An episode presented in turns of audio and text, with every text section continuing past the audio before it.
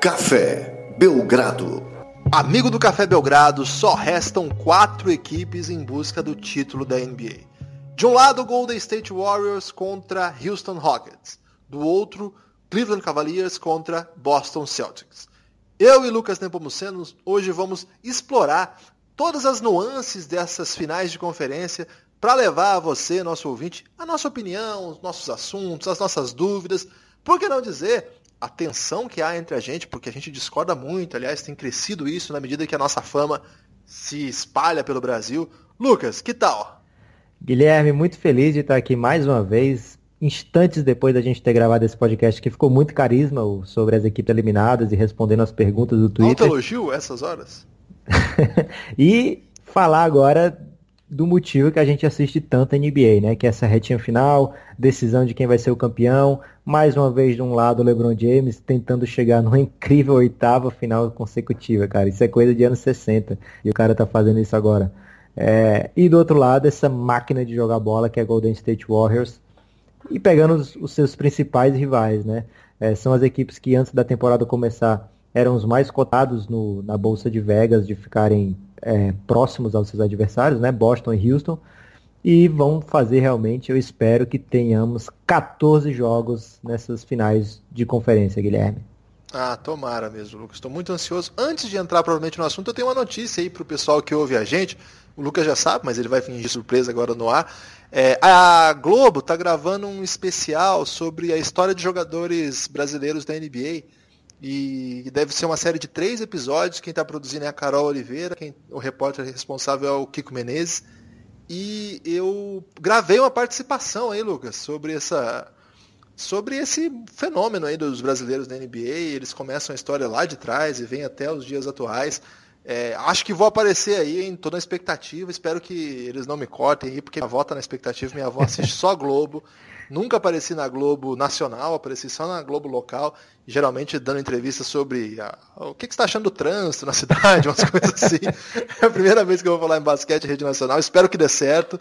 É, Lucas, é legal, hein? Você está modesto, Guilherme. Na verdade, a Globo é, convidou jogadores e ex-jogadores da NBA para falar sobre o Guilherme, assim, para conversar com o Guilherme é, desse projeto maravilhoso que é o Café Belgrado. E não, é, não... não percam o esporte espetacular das próximas semanas, que vai ser carisma demais, cara. Eu estou muito emocionado só de pensar na carinha do Guilherme na, na tela de tantos brasileiros. Vai ser demais. É, eu, eu não sei se eu já apareço no primeiro episódio, ou só no segundo, ou só no terceiro, ou se eu não vou aparecer em momento nenhum, se eles vão descartar.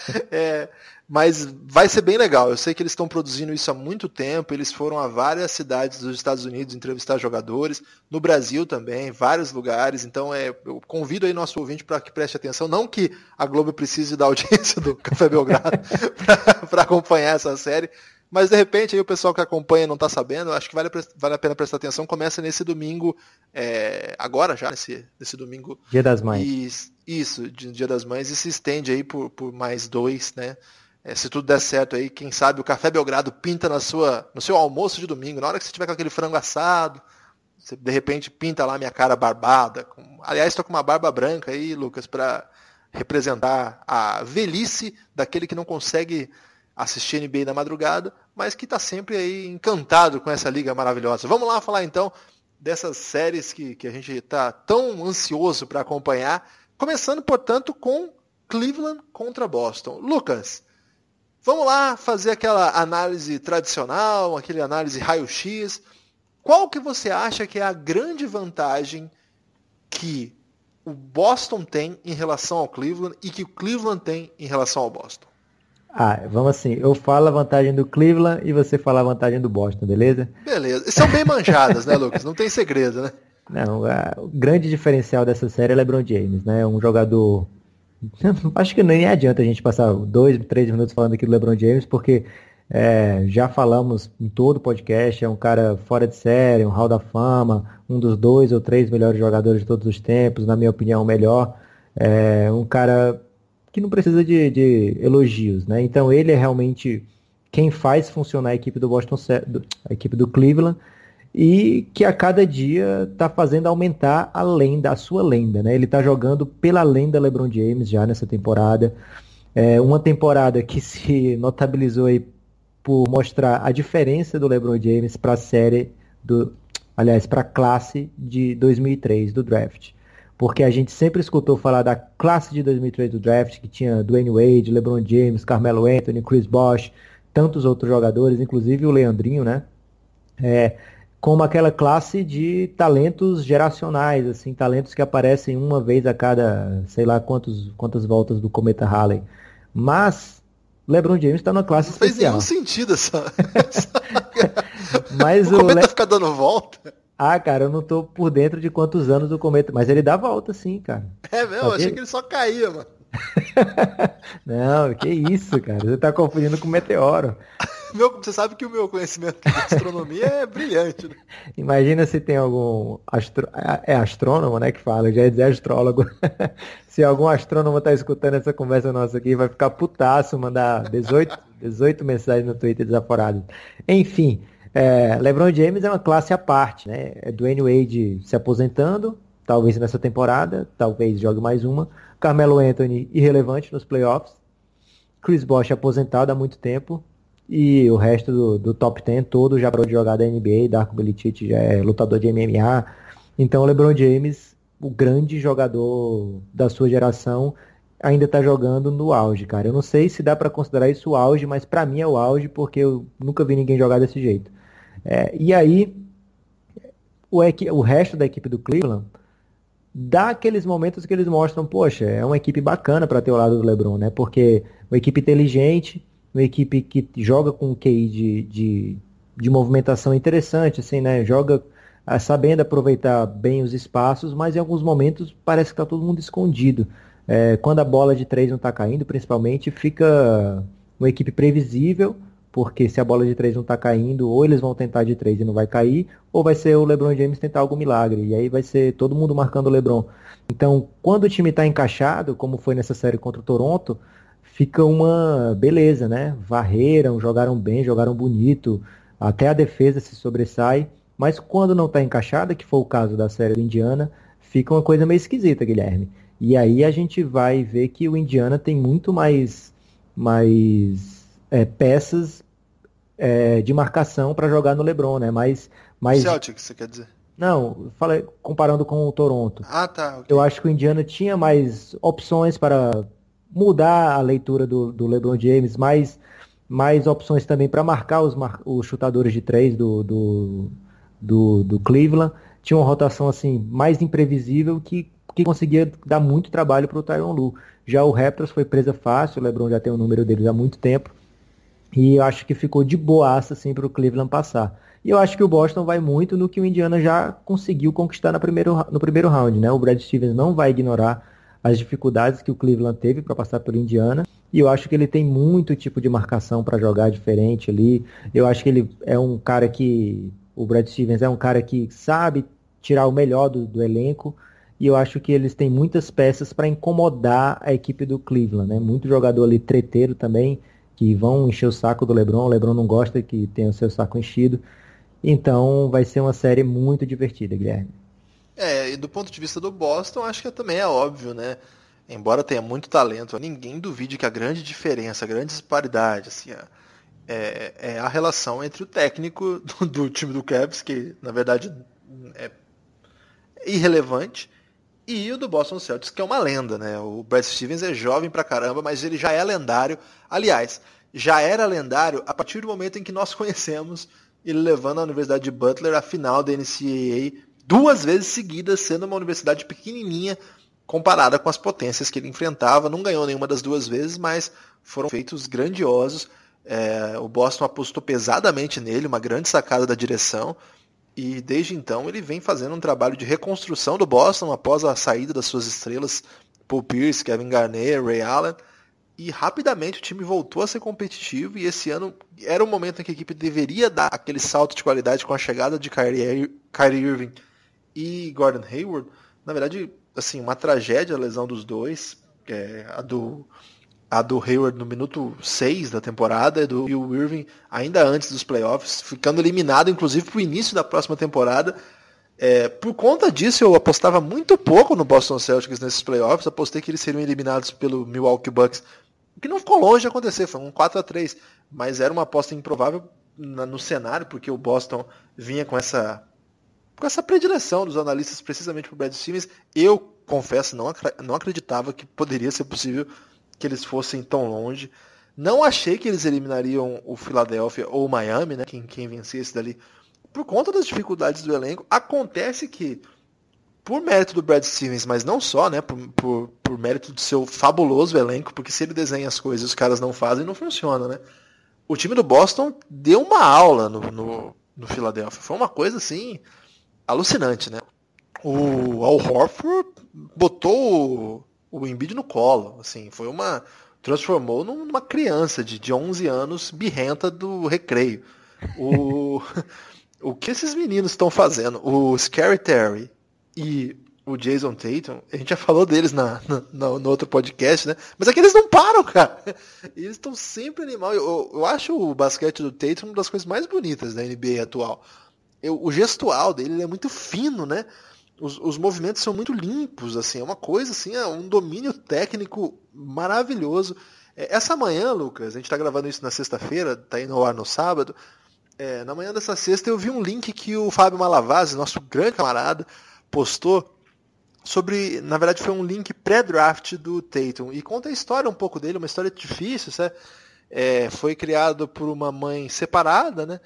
É, o pai foi presente, o pai jogador foi presente na vida dele. Ele é sobrinho do Hughes, lembra do Larry Hughes? Sim, jogou e, com o LeBron. Isso, e tem até um tweet famoso aí que ficou famoso essa semana que o, quando ele tinha acho que 12 anos. Não, foi em 2012, eu não sei quantos anos ele tinha. Mas há 6 anos, então ele tinha 14, né? Porque hoje ele tem 20. Ele mandou um tweet pro LeBron dizendo: Ô LeBron, eu sou o sobrinho do Larry Hughes, é, me segue aí. Será que o Lebron seguiu? Não, eu, eu, verifiquei, não seguiu. Não seguiu até hoje, cara.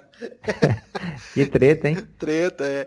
E assim, cara, é muito bonito o jogo dele, sabe? E nesse, nesse, artigo que o Malavase postou, conta um pouco do vício que esse menino era. Porque ele falava pra mãe dele, mas eu não gosto de estudar, eu não gosto de ler essas coisas. O que, que eu tenho que fazer para ser jogador? Ela falou, você tem que treinar muito, então. E ele tem uma uma ética de trabalho sinistra. Ele acorda tipo 5 e meia da manhã e vai trabalhar. E vai... Trabalhar que eu falo é chutar, aprimorar seus movimentos. Ele teve ajuda de muita gente também nesse caminho, né? Foi parar numa universidade muito, muito forte na, na base assim de, de, aprimoramento de talentos, né? A Universidade de Duke. Jogou um ano lá, já foi para NBA e nesse primeiro ano de NBA não tardou. Claro que por essas artes estranhas da vida, né? Porque se não fosse a lesão do Gordon Hayward, os seus minutos, seus minutos seriam muito menores e seu protagonismo seria ainda mais. É... Será, cara? Ah, certamente, Lucas. O é. Gordon Hayward come 35 minutos nessa rotação. E no mínimo, no mínimo, ele ia ter que perder pelo menos uns 15 minutos do que ele jogou esse ano. É difícil, Sim, né? Ele é muito bola. Eu acho que ele. O Brad Stevens ia reconhecer o talento dele e ele ia ter os minutos dele. Ele joga demais, cara. Mas o Rosier também joga demais e só teve esses minutos todos quando o Kyrie não jogou mais. É difícil, cara. NBA é um negócio muito louco, assim. É, e o que esses dois estão jogando é um negócio assim que, sei lá, eu não, não esperava não, não, não esperava mesmo. É, além dos dois, tem o Jalen Brown, que a gente também tem que falar, né? O Jalen Brown chegou a ficar fora de um dos jogos dessa série contra o Philadelphia, mas depois voltou é, também um jogador que melhorou muito. É outro que eu acho que teria, assim, nessa disputa de rotação, porque assim, Lucas, querendo ou não, você tem é, 48 minutos por posição, e nessas posições você tem teria um jogador que ocuparia pelo menos 40, ou se não 40, 38, sei lá. Então esses minutos que o, o Jalen Brown e o Tatum provavelmente dividiriam, faria com que seu rendimento fosse menor, a confiança menor. Agora eles chegaram num nível nesses playoffs que, olha, eu não esperava não. Eu apostaria no Cleveland em qualquer cenário por conta do LeBron e o LeBron, cara, o que o LeBron tá fazendo esse ano. Eu não sei se é o auge do LeBron. Porque o LeBron já fez umas coisas também. Poxa, aquele, lembra aquela época daquele time que tinha o Varejão e o é, Ira Nibble? Não, não sei nem falar o nome desse cara. É, tinha o Delonte West, né? Ele levou esse time pra final da NBA, cara. Então, assim, LeBron já fez muita coisa absurda, mas o que ele está fazendo esse ano é bem peculiar também, né? O, tanto de buzzer beater, o tanto de momento decisivo que ele chama de responsabilidade. Às vezes não é nem momento decisivo, mas, por exemplo, no, teve um jogo lá em Toronto, eu acho que ali ele ganhou a série, né? É, o jogo estava apertado, na virada do terceiro para o quarto período, ele começou a matar uns, uns chutes de girando o corpo para trás. É, e assim, ele marcou uns oito, assim, de média distância, que acabou o jogo, não tinha mais o que fazer. Então, Era mostrando, não adianta que vocês fizerem para me marcar que vocês não vão conseguir. Exatamente. É, bolas que tiram a moral do, do adversário. Então eu, eu, não sei o que esperar. Eu acho que camisa enverga varal. Acho que o Boston tem um, uma camisa pesadíssima. Acho que a aura do ginásio joga a favor. Acho que a torcida tem a cultura de ganhar jogos. É, ela não é uma torcida que fica ansiosa nos momentos decisivos, como acontece em vários lugares do basquete, tanto basquete FIBA quanto basquete de NBA. Você sabe que ah, tem essa aura que paira sobre o ginásio, que eu estou falando chamando de aura, mas não é nada místico, não. É um sentimento que quando você vê que o time não vai, fica um clima tenso, você começa a fazer burburinho, começa a dar aqueles sinais de ah, sabe assim? Isso aí, cara, time que sabe ganhar coisa, time que não sabe ganhar é outra. Eu acho que isso pesa, pesa muito, assim. Aliás, quem acha que camisa não enverga varal, que isso é uma invenção da mídia, ah, não vou responder, mas vocês imaginam que qual que seria a conclusão desse raciocínio. Então, assim, é, acho que tem vários fatores para dizer. Acho que o, o LeBron é uma coisa à parte, de fato. Então, qualquer série a gente tem que partir do pressuposto de que LeBron James é favorito. Lembra que a gente até falou, criou a regra lá de não ser o espertão na parada. Ser o espertão da parada é apostar contra o LeBron. Então não correria esse risco. Mas acho que o Boston chega com muita moral. Porque o que eles fizeram nos playoffs até agora. Ah, foi um negócio coisa de louco, viu, Lucas? Quer falar mais alguma coisa ou podemos ir para outra série? É, você acha que vale a pena dar um palpite ou vamos deixar o, o eleitor, aliás, o ouvinte? O eleitor. É, eu falei eleitor, pior foi isso, como se fosse uma votação quem vai passar. É porque esse é um ano, esse é um ano eleitoral, né, Lucas? Já começaram é, já... aí as, as, as, campanhas eleitorais. Eu tô preocupado. É. Eleição do Flamengo, Se né? Só você te dava um jeito, viu? é, vamos, vamos fazer palpite ou vamos deixar pra próxima? Ah, vamos deixar pra lá esses palpites, porque não resolve nada também, né? Você tá com medo de errar de novo, né? Vamos lá. Olha aqui! Houston Rockets, Houston Rockets e Golden State Warriors. Ô Lucas, você não acha que esse Houston foi onde dava, não? Você não acha que esse Golden State Warriors é outra coisa, assim, é um negócio de louco?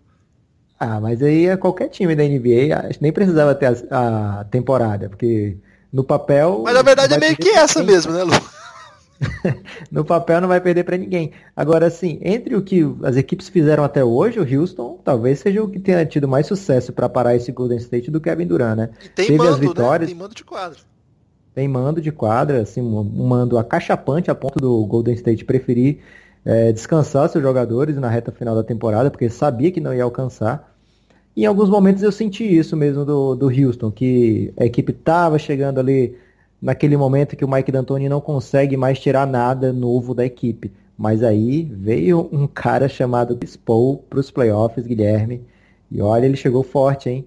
Pegou o, o Donovan Mitchell e falou: Olha aqui, garoto, você joga muita bola, mas titio Chris Paul tá aqui. Não é papai, né? Porque o papai é o LeBron. Titio Chris Paul tá aqui, vai te ensinar umas coisinhas ou outras. E ele acabou com o Jazz naquele jogo, no jogo 5. Foi uma Nossa, coisa maravilhosa de assistir. Hein, e eu acho que aquele jogo ali dá um certo um ar de que o, o Houston Rockets tem dois caras para enfrentar de peito aberto o Golden State, não é uma equipe que dependa tanto do James Harden. Tanto é que o James Harden fez jogos bem apáticos nesses playoffs, estou esperando que ele exploda realmente de verdade contra o Golden State. É, então, assim, é uma equipe que tem muitas armas para enfrentar o Golden State, tem muita bola de três, como a gente já sabe, né? Dá para trocar bolas em alguns momentos do, do, da partida. E tem um, um, jogador em franca ascensão que é o Clint Capela, né? Capelar. E é um, um, Vai um pro confronto. Santos, Lucas? Não sei, cara, mas eu acho que toda, toda notícia essa época do ano é bem relevante, eu acho que sobre transferência.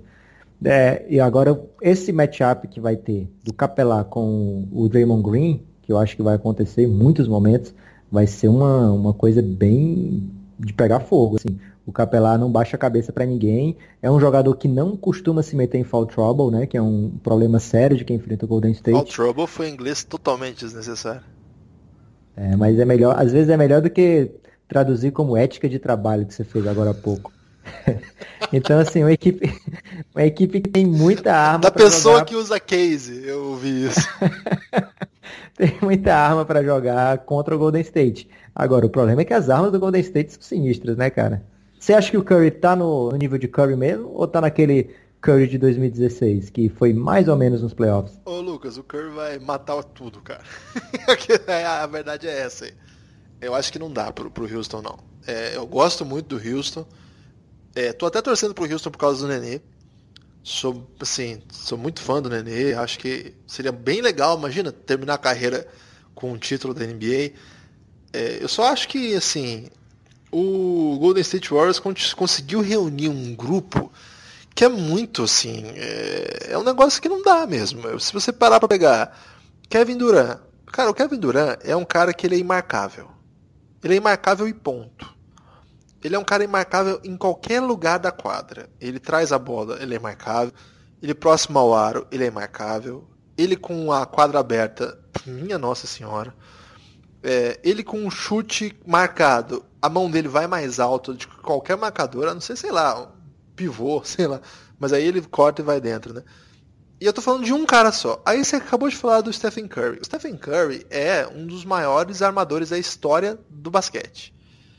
E, o, assim, você pode dizer, não, o Oscar Robertson foi mais dominante, o John Stockton foi um armador que deu umas assistências, lá. Ok, o fato é, se você botar todos esses caras para jogar, o Curry é o cara que mais é imarcável de todos eles, basicamente porque ele chuta de qualquer lugar e ele tem uma, assim, um potencial inacreditável de cortar e atacar o aro. É, é louco isso, porque a gente está prestando atenção, Curry chuta, Curry chuta. Curry, a parte de ser o maior chutador da história do basquete, Acho que é, né? Ou não? Tô... É muito absurdo dizer isso, Lucas. Eu acho que é, cara. É ele e Duran, provavelmente, o segundo. Mas enfim. A parte de ele ser o maior chutador que eu já vi, pelo menos, ele ainda é um dos caras mais criativos na hora de atacar o aro quando após a infiltração. Ele sabe usar a tabela muito bem. Ele é um excepcional passador. É, é excepcional passador. Assim. Acho que a gente até esquece um pouco desse talento dele. E eu acho que não dá. É assim, eu falei de dois caras imarcáveis, né? Beleza. Aí nós temos, além disso, um dos melhores chutadores da atual NBA. Talvez da história, porque esse é o grande momento da NBA, do chute, né? Clay Thompson também está entre os melhores chutadores da história. É um absurdo isso, Lucas. Está certamente, cara. Então, assim, esse cara costuma chutar bolas livres nesse sistema que eles jogam. Um dos melhores chutadores da história, como Clay Thompson, por jogar com Stephen Curry e Kevin Durant, toda hora tá livre. Porque não dá para deixar esses dois caras simplesmente num contra um, ou simplesmente num tipo de sistema que você consegue cuidar dos outros. Em algum momento você vai ter que ajudar. Os times costumam fazer o seguinte: marcar o nunca dobrar. O cara que está no, no Clay Thompson nunca dobra. Quem que dobra? O cara que está no pivô ou no Yugodala, depende de quem estiver jogando, e o cara que está no Draymond Green. Olha só o que os times têm que fazer, cara. Os times que pegam o Golden State perceberam que o único jeito de jogar contra esses caras é deixar dois caras absolutamente desmarcados. Isso é uma estratégia. Dois maravilhosos passadores. Dois maravilhosos caso, né? passadores com uma compreensão de jogo acima da média. Assim, esses dois caras, então, o Igodala ou um pivô e o Draymond Green, jogam o tempo todo sem ninguém na frente deles. Se... Eu acho que a gente vai ver pouco pivô do, do Warriors nessa, nessa, nesse round. Por, você acha que o, o Capela vai ter que sair de jogo quando o Warriors mandar o time baixo a quadra ou não? Não, acho que ele vai ter que ficar, cara. Não tem como o Houston abrir mão do Capela. E aí, como é que fica, Mas... Lucas? O Capela marca quem? Draymond Green. Difícil, hein? Eu acho que ele vai ficar dobrando. Vai, vai ficar vai, embaixo é lá. Né? É difícil marcar esse time, cara. Vai ficar. Agora, o Pelicans, ele abriu, abriu mão de marcar o Draymond Green. Ele ficava livre assim. É, coisa... E o Godala também, né? é, ficava 8 metros alguém dele. Se quiser, chuta aí, cara. Eu prefiro ser chute livre do que qualquer outra opção aqui. Eu acho que vai acontecer isso muitas vezes. E é assim, eu acho que é um, um, o jeito que o jogo está se desenhando é, é o, o, jeito que todos os jogos se desenham quando você vai enfrentar o Golden State Warriors completo. Esse time foi montado para ser uma máquina. Esse time já era uma máquina de basquete. Vamos lembrar disso, Lucas. Esse time já fez a melhor campanha da história, quebrando o recorde que todo mundo achava que era inquebrável do Chicago Bulls do Michael Jordan. Aquele recorde de 73-9 eles impuseram com um time que tinha Andrew Bogut e Harrison Barnes. O Harrison Barnes e o Andrew Bogut vão embora e chega Kevin Durant. Essa é a história desse time. Já era uma máquina de jogar basquete e virou uma máquina de jogar basquete com o Kevin Durant. Então, eu, eu acho assim, sinceramente, é, torço para que essa série vá longe, torço para que o Houston consiga encontrar um jeito de ganhar. E o jeito de ganhar é que eles matem bola de todos os cantos. Né? Eu acho que é mais isso do que propriamente o Chris Paul chamando o jogo nos momentos decisivos. Acho que que o vai ser provavelmente o Clay Thompson que vai marcar o Chris Paul, né? eles não costumam fazer o, o Curry marcar o principal armador adversário.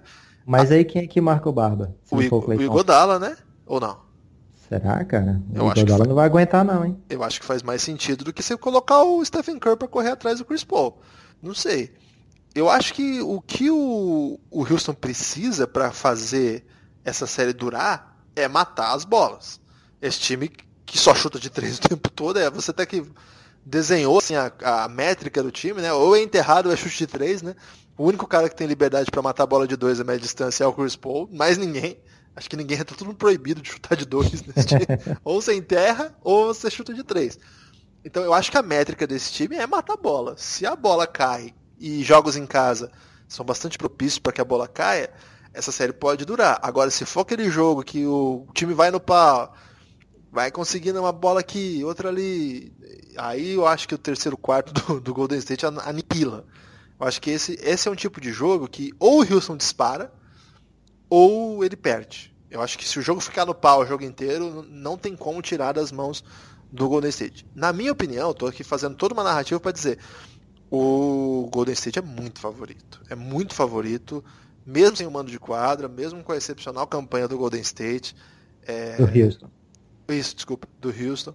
Acho que se o Houston conseguir levar essa série a mais de seis jogos, né, seis, mais de cinco jogos, seis ou sete jogos, já, já seria um feito monumental.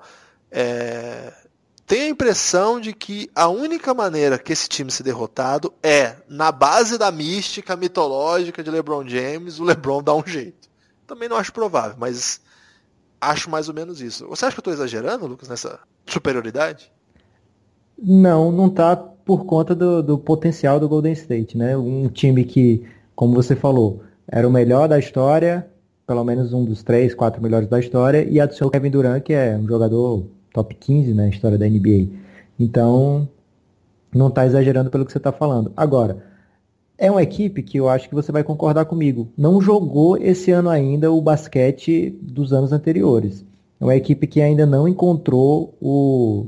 A gente ficou esperando que eles jogassem nos playoffs, isso. Acho que ficou claro durante a temporada que eles estavam meio entediados. Mas que chegou nos playoffs, não tiveram tanta resistência ainda. E agora vão enfrentar um time que os dominou nessa temporada, durante essa temporada.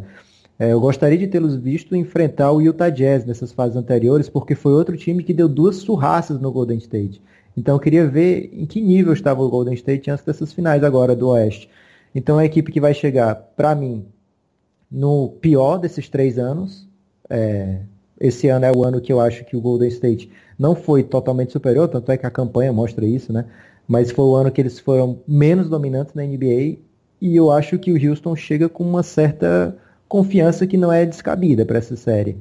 Eu acho que o Houston se acha capaz de vencer.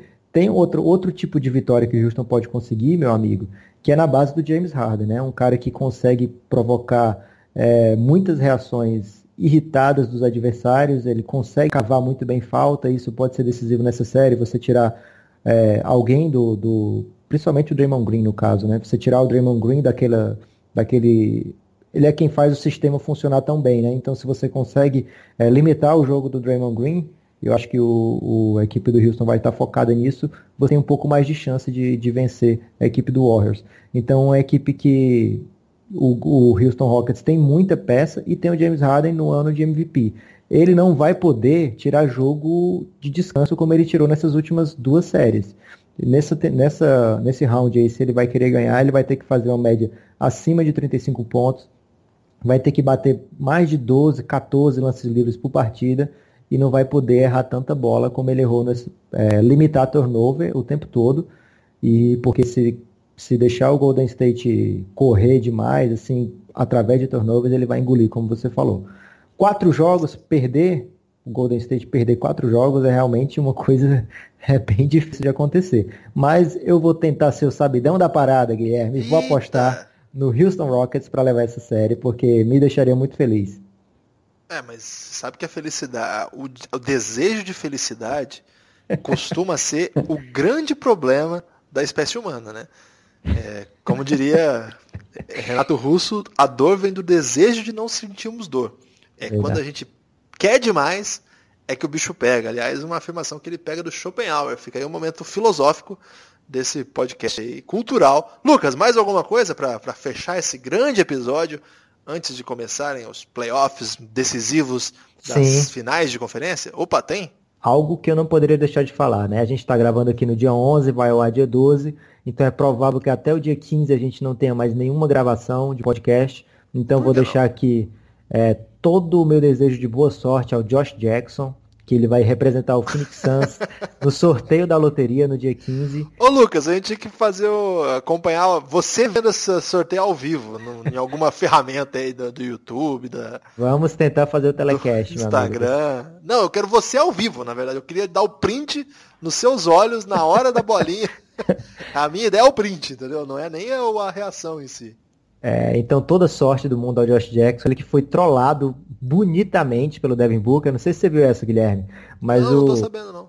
Quando foi anunciado que o Josh Jackson representaria o Phoenix Suns no sorteio, daí o Devin Booker mandou: "E aí, meu amigo, espero que você tenha sorte melhor do que eu tive ano passado". E olha a pegadinha. A escolha que o Devin Booker pegou ano passado foi pro Suns escolher o Josh Jackson. Então, ele deu essa trollada gostosa aí no amigo. Foi é... por querer isso, Lucas? Claro que foi, pô. Ele mandou no Twitter, eles são muito amigos os dois, se dão muito bem. É... Então, toda sorte do mundo ao Josh Jackson, traga o nosso menino, traga Doncic. E é isso, Guilherme. Um forte abraço. Um abraço Ô, Lucas, também. rapidamente eu queria que você falasse aí do Daniel Alves. Não vai pra Copa, hein?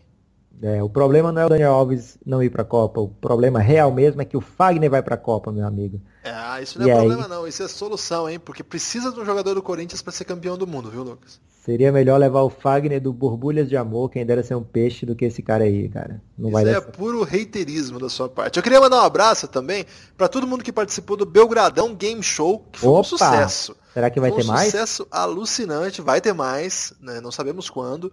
Porque na verdade é o seguinte, as redes sociais do Belgradão ele não tem nenhum compromisso com a estabilidade, não tem nenhum tipo de compromisso com a lisura nos processos. O que a gente faz é armar o caos. É, a gente quer promover a felicidade, a alegria, o entretenimento. Então, pode vir de repente, quando eu sentir que o pessoal está muito choroso.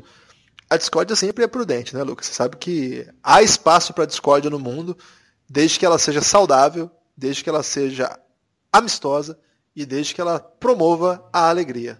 Chegou Ponto final do nosso podcast? Aqui, Opa, tem pergunta? Tô querendo saber aqui qual vai ser o dia que a gente vai lançar o podcast do U Brasileiro, você soltando os insiders aí pra galera das contratações do NBB. Ah, vamos armar isso aí, hein? É, tô pensando em, em, como que eu vou disponibilizar as informações aí de bastidores, né? É, até agora tenho soltado em tweets, é, não é a ferramenta ideal, eu gosto de outros tipos de, de ferramentas. Dessa vez não estou nenhum é, blog, site, né? Eu não gosto de usar o, o espaço que a gente tem lá no Medium para esse tipo de coisa. Acho que não é esse o propósito, né? Você acha que um podcast daria, daria certo isso? É, não vai ser aquela coisa do ao vivo, mas se for muita informação, dá pra gente formar, hein? Vamos pensar então nisso aí, Lucas. Vamos pensar isso aí depois do.